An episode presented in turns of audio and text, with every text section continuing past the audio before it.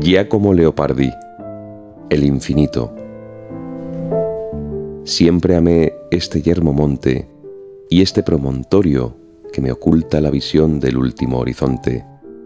Mas sentado, contemplando los interminables espacios lejanos, los silencios sobrehumanos y su profundísima quietud, se extravía el pensamiento hasta casi liberar mi corazón del miedo e igual que el viento susurra entre las plantas, en el infinito silencio mido mi voz, y me subyuga lo eterno, y las estaciones muertas, y la presente y viva con toda su sonoridad.